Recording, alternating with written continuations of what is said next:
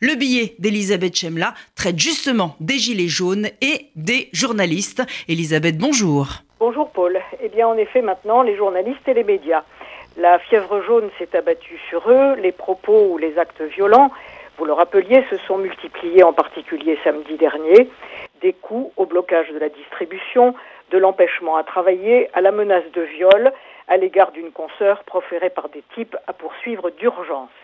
Presse écrite, radio et chaînes de télévision, à Paris comme en province, sont à leur tour dans le collimateur du dégagisme.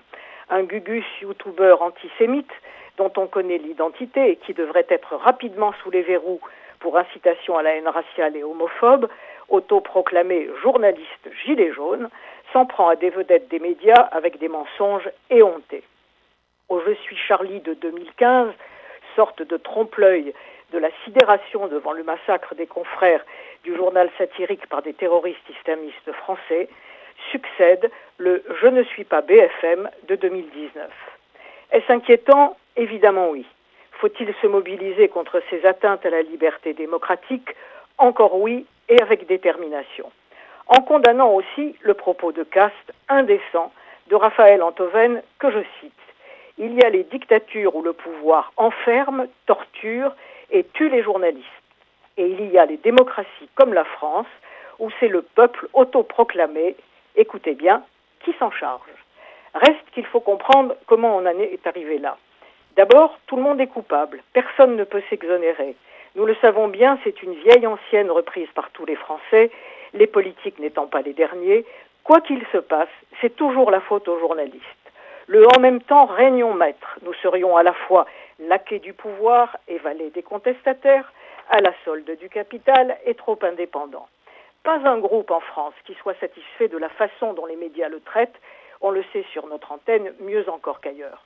Le discrédit ne date pas d'hier. Depuis 1987, plus de la moitié des Français ne croient pas que nous, journalistes, rapportons les événements comme il convient. Après différents épisodes d'annonciateurs, il ne faut donc pas s'étonner de ce qu'il advient les gilets ne sont que l'irruption bubonesque du dénigrement partagé. Ensuite, il convient de se regarder en face. La grande question, singulièrement perturbante, est la suivante.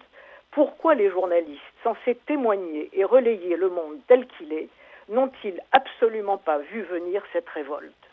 Tout simplement parce qu'au terrain, nous préférons nos ordinateurs, nos péroraisons, nos opinions et les experts de bureau appelés à la rescousse de notre déconnexion du réel, ou plutôt du réel qui n'est pas le nôtre, tant avec la disparition des idéologies, nous avons collectivement basculé en un demi-siècle du contre-pouvoir au pouvoir.